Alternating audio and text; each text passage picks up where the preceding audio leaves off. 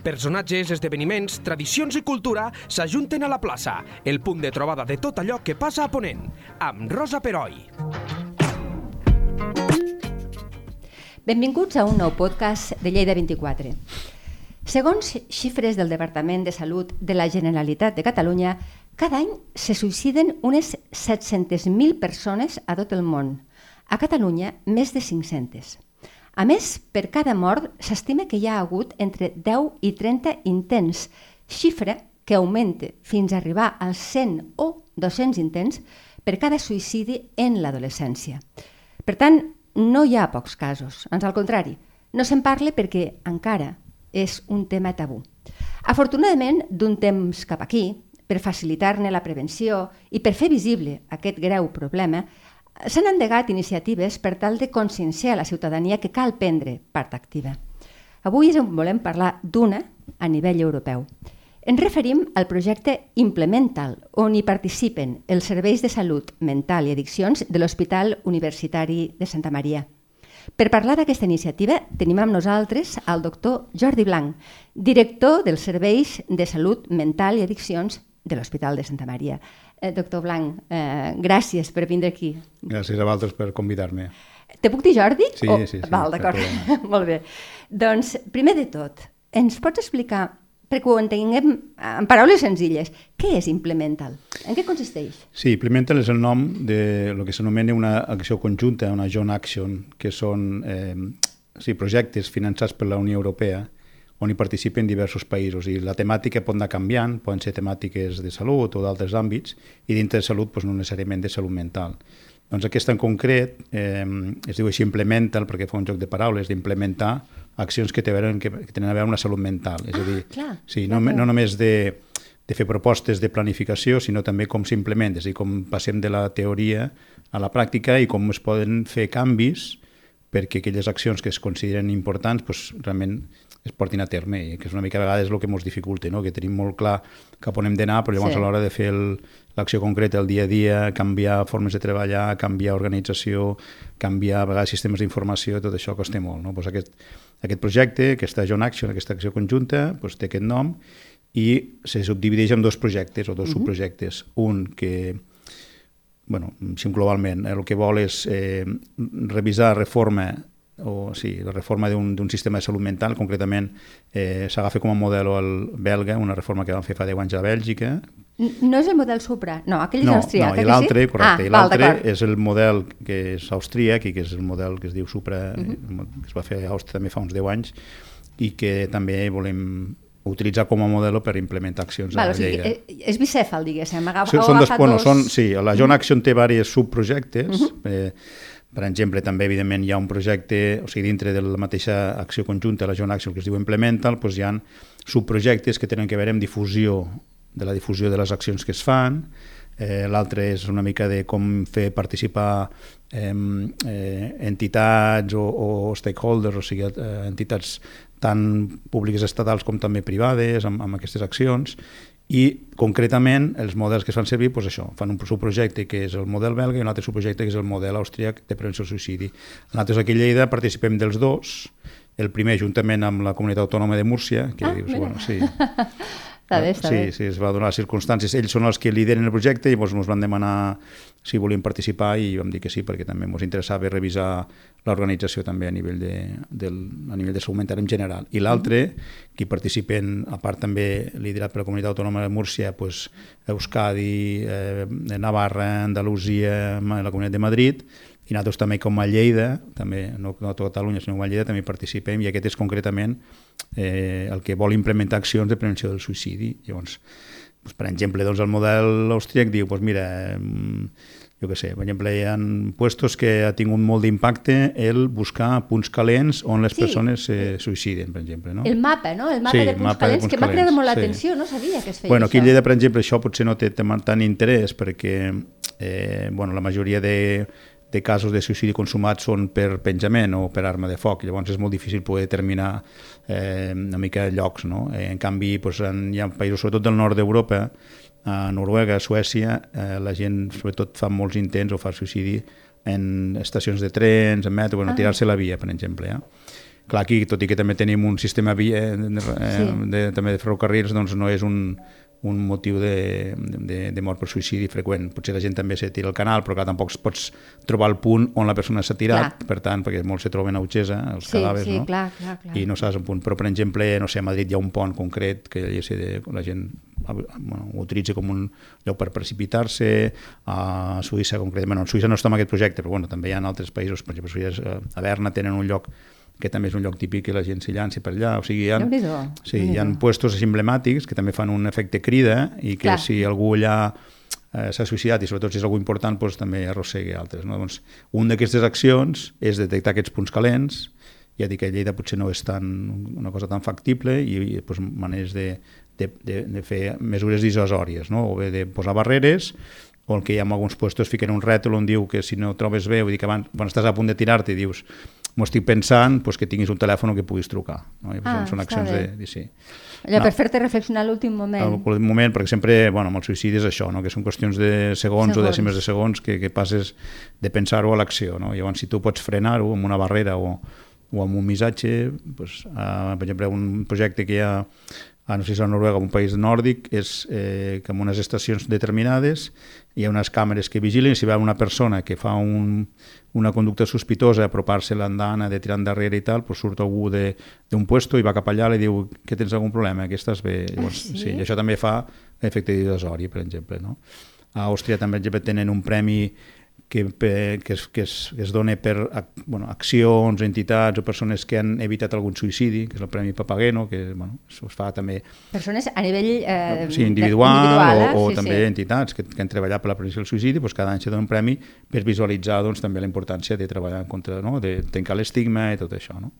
Bueno, doncs... és el que tu has dit, eh. trencar l'estigma, jo crec que aquí hi ha la gran, la gran mm. clau, no? una mica, perquè ha, és un tema que fins ara, jo crec que estan canviant les coses, però això m'ho diràs tu, fins ara era un tema molt tabú, com en el seu temps van ser determinades malalties. No sé, mm. jo recordo quan era molt joveneta que el càncer no es deia mai que hi havia mm. un càncer sí, o sí, correcte, la sida, correcte, per exemple. Sí. En canvi, avui en dia, i potser els mitjans de comunicació hauríem d'entonar un mea culpa, perquè ho hem silenciat molt sí. i potser la manera és parlar-ne, no? Una sí, mica. sí, sí, correcte.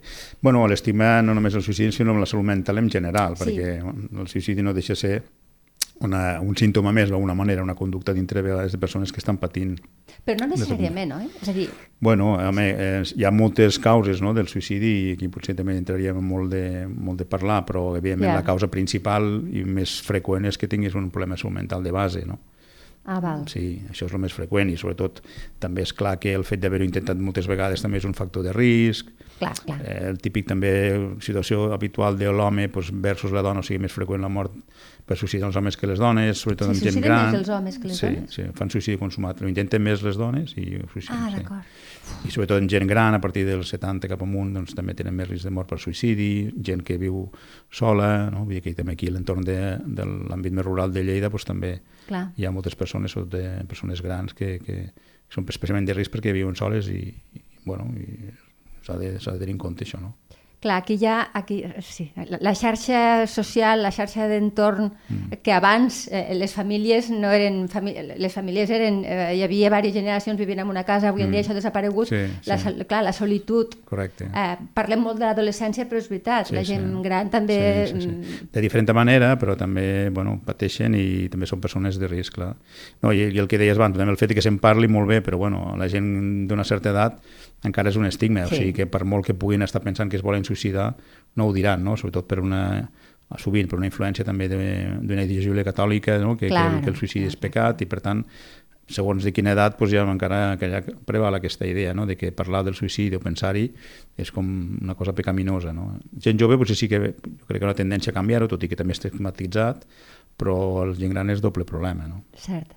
I, I quan parlen tant d'aquesta problemàtica de l'adolescència, és cert això per la teua experiència? Mm, de, creus que, que els adolescents són, les, bueno, són més proclius a fer-ho o, mm. o es verbalitzen bueno, més? No sé. Sí, a veure, el, el, el problema de la, de la població adolescent és que sí que hi ha en determinades situacions, de, de, no només ara la, aquesta situació que vivim ara, eh, sinó també això va passar a l'època després de la crisi econòmica del 2008-2013 també va haver un increment de, jo diria, patiment, de patiment, condicionat pel que fos, eh? també, evidentment, els adolescents perceben molt el patiment de l'entorn, per tant, en aquella situació, en aquell moment de crisi socioeconòmica, doncs, no tant el durant, però començar ja a millorar, això va repercutir també molt a l'àmbit de, dels adolescents i llavors també vam veure un increment important de consultes a urgències, d'autolesions i tal que d'acord que hi ha una intencionalitat darrere, però no sempre és de voler-se morir, sinó a vegades només de fer-se mal. És una espècie de forma de, de treure l'atenció, des, des, sí, descarregar tensions, no? I, evidentment, si ens passem amb aquestes lesions clar. també ens podem morir, no? Clar, clar, clar. I després també hi ha moments de desesperació, depèn de pastilles o que sigui, no? Però a vegades hi ha més una tentativa que sí. no una planificació clara, una tentativa potser bueno, del un moment impuls. impulsiva, sí, Exacte, que no pas una sí, sí. meditació, una planificació estructurada. No? Perquè això a vegades és una cosa que també sempre m'ha quedat l'atenció, no? quan diuen ho, fa per cridar la... ho ha fet per cridar l'atenció. Bueno, però si ho ha fet per cridar l'atenció per alguna cosa sí. és, no? Potser banalitzem bueno, molt, no? Sí, sí, això va bé també bueno, que ajudin molt els mitjans amb això perquè en aquests tòpics no? que tothom en parli que bueno, nosaltres com a professionals sempre hem d'anar insistint de, de revertir, no? A més, explica fàcil, una persona que ho intenta molt sovint només per probabilitat Clar, al final pot fent. aconseguir. Sí, clar. vulgui o no vulgui, però de fet, moltes persones el, el fer-ho, com dic, depèn d'uns segons previs i potser una persona en aquell moment no ho tenia clar i hi ha uns segons on, perquè sigui, doncs, se li creuen les cables, s'ofusque o, o pensi que realment no val la pena viure i ho fa, i potser mitja hora abans, una hora abans, potser sí. no, no ho pensava, eh, no? I hi ha altres persones que sí, que ho tenen molt clar i ho planifiquen i busquen un puesto i que no els puguin rescatar i deixen una nota de comiat, tot plegat, no? Però que Vull dir que no tots els perfils, no tots els patrons no, de persones no, que suïciden són els mateixos. No? És evident. Um, per la teva també experiència, les, um, el tipus de, el tipus de, a veure, d'autolesió que s'ha anat fent, ara, ara n'hi ha més, o sigui, és a dir, ara si, ara si pregunto bé, eh, hi ha més perquè se sap més o, o abans hi havia els mateixos Correcte, i que no. passa que no se sabia Correcte. i se silenciava? No, no, molt bona pregunta. És veritat, eh, segurament ara en sabem més perquè ho registrem. De fet, això també aprofito per explicar que a sí. Catalunya i que també s'està intentant implementar i dintre d'aquest projecte europeu doncs sí. també nosaltres aquí som una mica pioners, intentem pues, això, fer entrenament que es diu a altres eh, països i altres comunitats autònomes.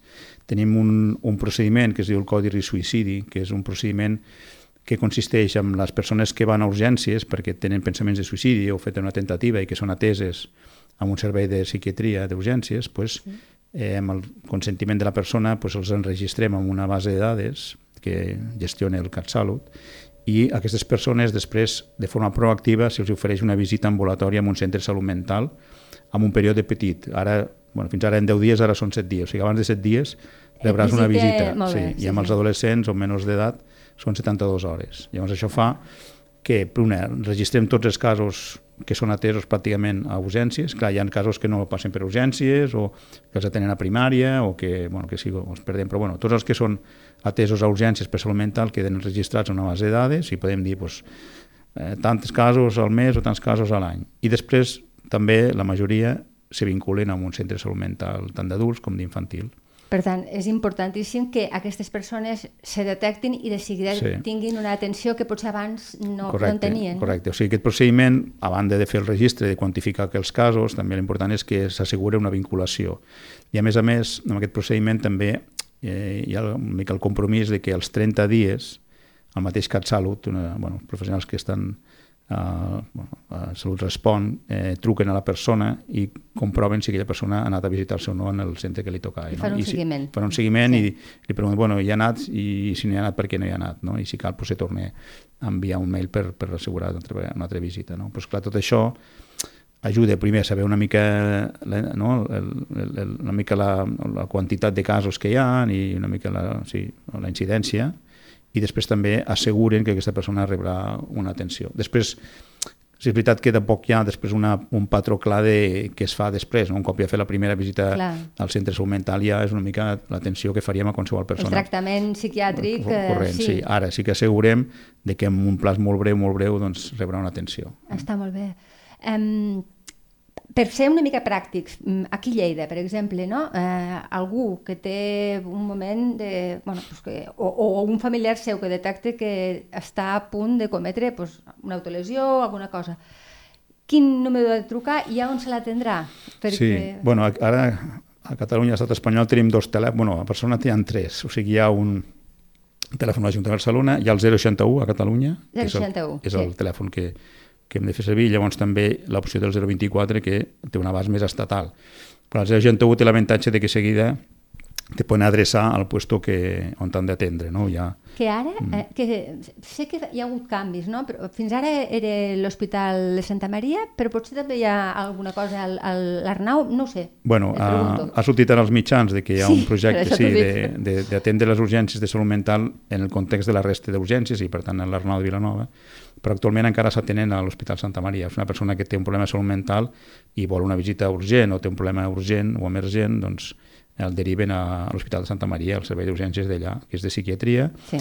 i si hi ha una problemàtica dubtosa o hi ha un problema mèdic, doncs llavors a l'Arnau de Vilanova i allà també hi ha una, uns companys de psiquiatria que també si cal es fan la valoració i si hi ha un problema de salut mental doncs se tornen a adreçar cap al Santa Maria.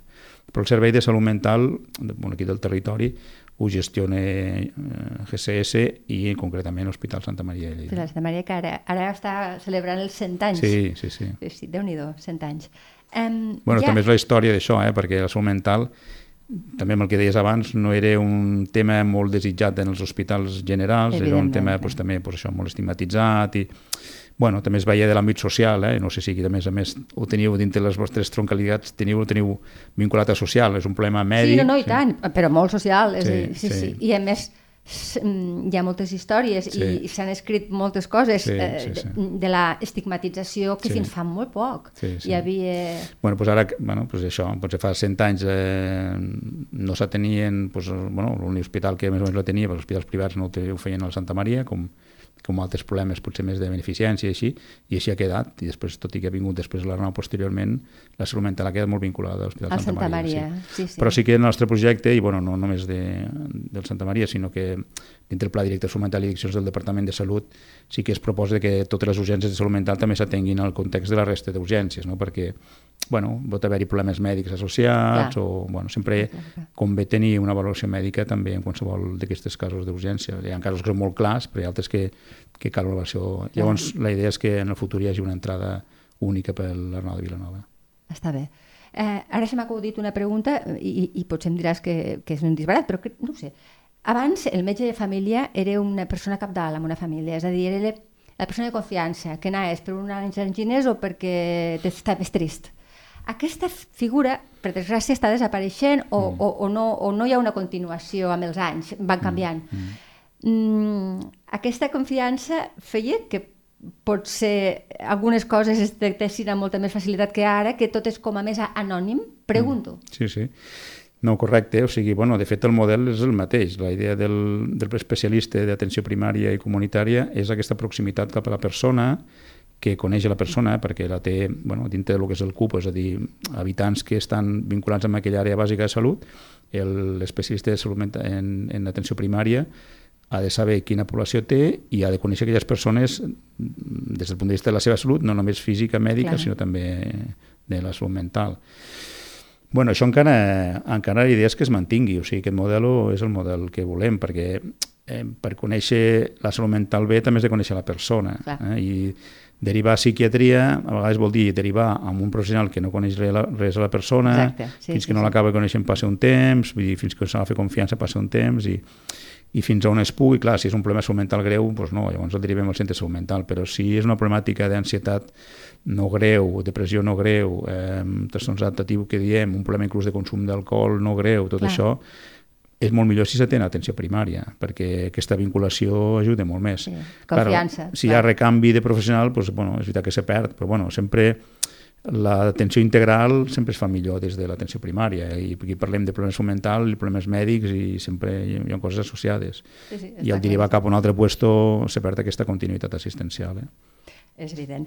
Mm, eh, les casualitats del destí, el dia que enregistrem aquest podcast, eh, ja m'adreço a l'oient, és el dia que es celebra el Dia Mundial de la Salut Mental, abans en feies esment, i, i avui sentia, mentre estava conduint amb una ràdio eh, que no és aquesta, que no, no m'escoltin gaire, però una ràdio nacional, feien una espècie d'enquesta de, de, de com se sentia, o sigui, tenien que dir cada, cada persona mm, si realment ell, aquella persona es considerava que estava sana, se feia una autoavaluació o es considerava que no estava sana, no? Mm. I al final del programa surt gairebé que el 80% de les persones ens pensem que no estem bé. És a dir, mm. hi ha un malestar gairebé... Bueno, bueno sí. suposo que també deu ser una sí. qüestió ambiental, Aquí, eh? Bueno, sí, dos comentaris que van una mica pel mateix, mm -hmm. per la mateixa línia.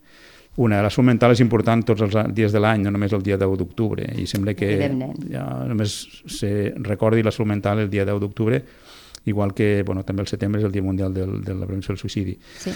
Sap greu perquè, bueno, perquè després com si bueno, ja han passat el dia i ja està. I ja, ja, ja ens preocupa no? una altra cosa, sí, sí, sí, no? Vull dir que tendim a banalitzar una miqueta i és veritat, justament, que potser no tant un trastorn mental, però sí que tothom tenim, hem tingut algun problema lleu potser o no. En algun moment de la nostra vida claro, sí. Perquè no, això forma part no. de, del nostre... Seríem supermans, no? Sí. Bueno, i forma part de les nostres reaccions Clar. fisiològiques, per dir-ho manera. Sí. Igual que tothom ha tingut un moment o altre gana, un, és a dir, que és inevitable, ja són, són reaccions eh, que tenim. Uh -huh. Que puguin ser pues, més greus, bueno, ja a vegades és difícil de reconèixer quan són trastorns que requereixen una atenció més especialitzada, però sí que ens convé en general a tothom, sigui la persona tingui voluntat o no tingui voluntat de tenir un trastorn mental, de fer eh, promoció de la seva salut mental. És a dir, que per això és important parlar-ne sempre, perquè sempre hem d'estar, igual que sempre ens preocupem una mica del nostre físic, del que sí. mengem, doncs també el nostre integrat... I no ens costa parlar-ne d'això. Correcte, i sí. això constantment, vull dir, els diaris, els mitjans de comunicació, Cert. el tema d'alimentació surt constantment, Tant. el tema de,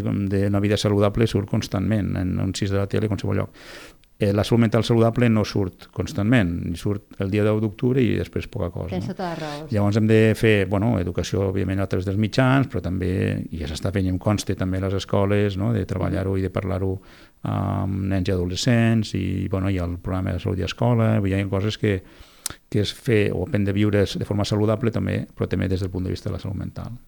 Molt interessant. I ja per acabar, em queden dues preguntes.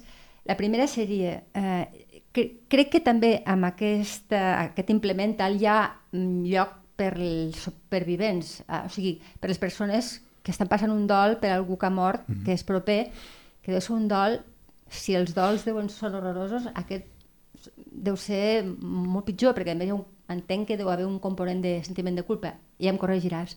Això és veritat? Sí, eh, bueno, aquest, evidentment aquest, aquest projecte, o sigui, la, el projecte, subprojecte que té a veure amb la del suïcidi té diverses accions i una d'elles és també uh -huh. atendre els supervivents o les víctimes de, no només de famílies i persones properes, sinó de professionals també que han perdut, no?, de psiquiatria, de salut mental, ah, que clar. han perdut un pacient també... Clar, per perquè vosaltres, fer, claro. claro. Bueno, eh, el sentiment de culpa que hi és, evidentment, també amb els familiars i persones properes, també tenim els professionals que... De, bueno, no puc, que, que però clar, diuen. no has pogut fer més, no? Però, clar, sí, sempre t'ho planteges, evidentment, perquè, clar, eh, sempre qualsevol conducta pot ser evitable, encara que sigui persones de molt risc, i dius, bueno, ja m'ho temia, eh? però sempre penses què es pot dir fer en aquell moment, o aquell tractament que li vaig donar, o això sempre, bueno, això és important també donar suport a aquestes persones, tant familiars, persones properes com professionals, perquè Aquí hi ha una, una segona víctima, és bueno, la persona que, que s'ha mort, que ho estava patint, però bueno, s'acaba morint, però ara queda la supervivent Clar. que també ho està patint. I també Clar. hi ha casos que, bueno, per qüestions també de vulnerabilitat genètica doncs, també poden tenir risc de fer-ho. també. Claro. Per tant, hem d'estar pendents i, evidentment, també he conegut casos de professionals que s'han suïcidat, no? que a l'Arnau de Vilanova i altres hospitals i altres centres sanitaris. els metges sou persones, és que això no ho claro, oblidem, eh? Claro, no, no claro. sou una pantalla amb la qual aboquem totes les nostres misèries, sou persones i us sí, afectar. Sí, sí, sí, Tot sí, i que m'imagino que heu d'aprendre a posar una pantalla, perquè si no, no bueno, seria viable, no? Correcte, o sigui, des de, clar, els professionals que ens dediquem a la salut mental de fa molts, molts anys, pues, al final vas aprenent clar. també, no?, marcar una certa distància, però jo pràcticament conec mm, tinc al cap totes les persones que, que he perdut d'alguna sí. manera o que, que sé que s'han suïcidat i sempre, sempre, sí, sempre dius, home, en aquell moment que es pogut fer això o l'altre, o sigui, ah o dius, mira, si no hagués fet això o si no hagués fet allò, o si això sempre, sempre hi és, eh? Passa que evidentment te vas desensibilitzant una mica o, o també el temps també fa que Clar. ho vagis oblidant, però home, recordo perfectament el primer, en aquest cas era un noi que el primer cas que, que jo recordo i, bueno, i els altres, evidentment, eh? però potser el primer és el clar, clar. que més te marca. Eh? Que, segur, segur que sí. Sí, sí el primer i l'últim potser diria, són els que te marquen més. Sí. El més proper, sí, clar sí. que sí. Però bueno, això no, bueno, almenys el, el meu cas, evidentment no ho oblides mai i sempre bueno, quan sents no, o algun cas d'un altre company o que ha passat, doncs te revius una mica Clar. també la teva, la teva experiència professional, no? i això és, no, es, no es pot esborrar, vull inclús encara que ja no treballés com a psiquiatre, vull dir, no... Segur que no, no, no mai, ho, ho, sí, ho sí. recordes, ara sé tu, està clar.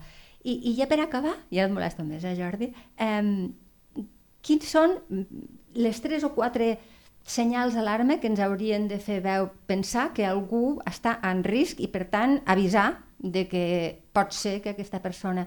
Això ho preguntem perquè Segur que n'hi ha, segur que n'hi ha. Mm. Segur que, no, que algunes són impalpables, eh? però alguna cosa deu fer pensar. Sí, això és també una bona pregunta, però que també és difícil resposta, ja. perquè s'han fet milers i milers i milers d'estudis per poder detectar persones de risc, tant estudis genètics, estudis de poblacionals, estudis de condicions meteorològiques, estudis de, de malalties mèdiques associades, malalties psiquiàtriques associades, consum de substàncies, molts estudis i al final és una conglomeració, un conjunt de, de variables que s'ajunten. Clar que hi ha variables que són de, clarament de risc, ho hem dit abans, una persona gran, vídua o que s'ha mm. quedat sola, no? home, que té més de 70 anys i viu sola, doncs és una persona i que, que diu que pensem la mort, hem de córrer. Si ho verbalitza, claro. Eh, encara més. No, no, i amb aquestes condicions que et dic, hem de córrer segur. Segur.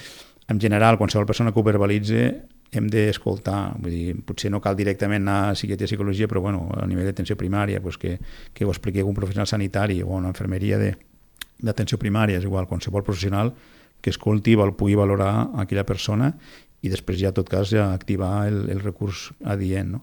Però no hem de minimitzar qualsevol gest o, o comentari perquè tots tenen rellevància i, i com que aquí no tenim segones oportunitats moltes vegades, no. més val que... Bueno, això és una mica un debat, eh? més val que diguéssim, que ens passem d'excés que, no, que no per defecte. No? Llavors, clar, què passa? Pues que ara que tendim en general, eh, amb una medicina més defensiva, no només de la medicina, sinó també de la salut mental, pues això vol dir pues, que a vegades derivem urgències casos que potser no calia, Eh, sí, això també pot passar, però jo igualment dic, més val que hi ha un cop a urgències ho tornem a valorar i si és que era una falsa alarma, millor, millor, millor que no millor. després anar a buscar aquesta persona a l'Institut de Neurotransferència. Mare meva, claro, això, raó. Això és important. Sí, sí. Però bueno, és veritat que també a nivell científic pues, se va fer molta recerca, bueno, també coneixen. També l'última cosa que comento, sí, pensem de nou, el suïcidi és veritat que pot ser una conducta aïllada, però darrere sovint hi ha un patiment, i aquest patiment a vegades s'expressa prèviament, no? ja podem... És a dir, que tampoc hem de minimitzar determinades eh, reaccions eh, humanes, com a mínim pues, que algú sobretot en local que sigui psiquiatria, eh, un professional de, de, de l'atenció primària, valori i escolti i miri si aquella reacció emocional pues, bueno, pot, pot ser alguna més o si cal fer un seguiment i tal, perquè no hem d'esperar després la conducta, sinó també valorem com se troba la persona. No? I aquí, bueno, també en el dia a dia, parlant amb algun, parlant amb un altre, familiars, pues, podem veure, mira, pues, no, no em veig bé, no? bueno, pues, anem a parlar amb el metge d'atenció primària, a veure si ho valori, a veure què tal, no? bueno, és la manera. Sí. Tot i que evitar-ho al 100% no, no, serà molt difícil. que impossible. Sí, bueno, impossible no, perquè hi ha, hi ha experiències d'entorns que la incidència de suïcidi és molt baixa i també és veritat que hi ha diferències a nivell europeu no? i per això nosaltres som... I, i aquesta, i la gent, perdona eh, que t'interrompi, mm. però el, el, aquestes zones on la, la incidència és baixa que, que bueno, hi ha? Concret, que... No, concretament, eh, si comprem Europa, a països del sud d'Europa hi ha una incidència més baixa. Dintre de lo que és l'estat espanyol, casualment, doncs, bueno, casualment, no? El, els fets, que l'estadística ens diu que, que comunitats autònomes, per exemple, com Galícia i Astúries, tenen una incidència més alta respecte, per exemple, a Catalunya o, o Balears, no? Que hi ha hagut un increment, això també s'ha vist després de la pandèmia, de, sí. no només de tentatives, sinó també de suïcidi. No va ser immediatament, però el POP, per exemple, aquest ja. any, l'últim, el 22, es va donar, el conseller va donar dades d'un increment, sembla va dir inclús 600 casos, o quan la mitjana sempre eren 400, una cosa així, no? I tu has esmentat abans les dades 500. de 500. Bueno, sí, ho he mirat avui, sí. sí. Bueno, o sigui, per sobre de 400 ja és més de lo que era habitual els últims anys. Per tant, ens estem posant a nivell d'Europa d'alguna manera, però seguim sent dels, no? sí, seguim dels entorns encara encara més baixos. I què és meteorologia? Que, bueno, no pues, home, casos, o sigui, segur que influeix l'aïllament, o sigui, països on hi ha, o llocs inclús a nivell estat espanyol on hi ha un aïllament important, no? països del nord d'Europa, a Galícia, Astúries, on moltes persones viuen de forma més rural, aïllada, entorn sí, rural, sí, mm. diputats d'accessibilitat, això és un factor, però també hi ha estudis on, no sé, per exemple, la, el canvi o, climàtic, no? que llocs amb més vent doncs, també ha augmentat la incidència, és difícil, no? De, som, de poder som molt apreciar. dèbils, en el fons, eh, les persones. Bueno, eh, home, dius, home, potser sí que ha anat incrementant, si pots dir, home, potser tenim menys capacitat de resposta davant de l'estrès, però bueno, això no sé si és una, una, un índex de, un símptoma de debilitat o potser que no tenim l'educació per gestionar a vegades determinades situacions estressants, no? i en canvi potser els nostres avantpassats que han viscut guerres i han viscut Cert. anat curtint, potser ho van aprendre potser a base de pals i a base sí, d'experiències sí, sí, negatives, sí. però es van una mica educant en l'afrontament de situacions estressants. Nosaltres hem viscut doncs, bueno, doncs ha una època doncs, de més tranquil·litat, evidentment, postguerra, i potser no hem tingut la mateixa educació, diguéssim, des del punt de vista d'afrontament de situacions estressants. No? Això és bo, Estàs fent un munt de reflexions superinteressants. Bueno, eh? Donaria no, per un po... tres o sigui, tampoc, podcast. Tampoc, tampoc s'hauria de és a dir, no tornar a aquesta educació no, marcial... No, t'entenc, t'entenc. Gens... Però és la, aquesta intolerància, diguéssim, a la vida dura mm. dels meus avis, per exemple, sí, sí. nosaltres claro, la tenim. Claro. O sigui, no, no, no patim tant, claro. però ens pensem que patim I a més molt. tenim l'altra dificultat de que quan veiem, que ara els mitjans i tot arreu veiem desgràcies com si fossin sí. aquí al costat, I fa poc, veiem, eh? I les veiem lluny, per això no les veiem com nostres. O sigui, també mos costa... Com una pel·lícula. Sí, estem també desensibilitzats, o sigui, no estem ben educats en el sentit d'afrontament i també sobre estem desensibilitzats per la, no, la, la, la, la, la informació, les imatges que hi ha que al final ja no li dones importància, encara que estiguin al costat, eh, perquè Ucraïna està al costat de casa, doncs Israel està al costat de casa, sí, sí, sí. que no està és, tan és evident. déu nhi Hem acabat parlant de geopolítica, sí. és interessant. Doncs moltíssimes gràcies, Jordi, de, de veritat. Enhorabona per la tasca i vine quan vulguis. Bueno, quan ho convideu. Gràcies. Merci. La plaça, amb Rosa Peroi. Cada dos dilluns a lleida24.cat.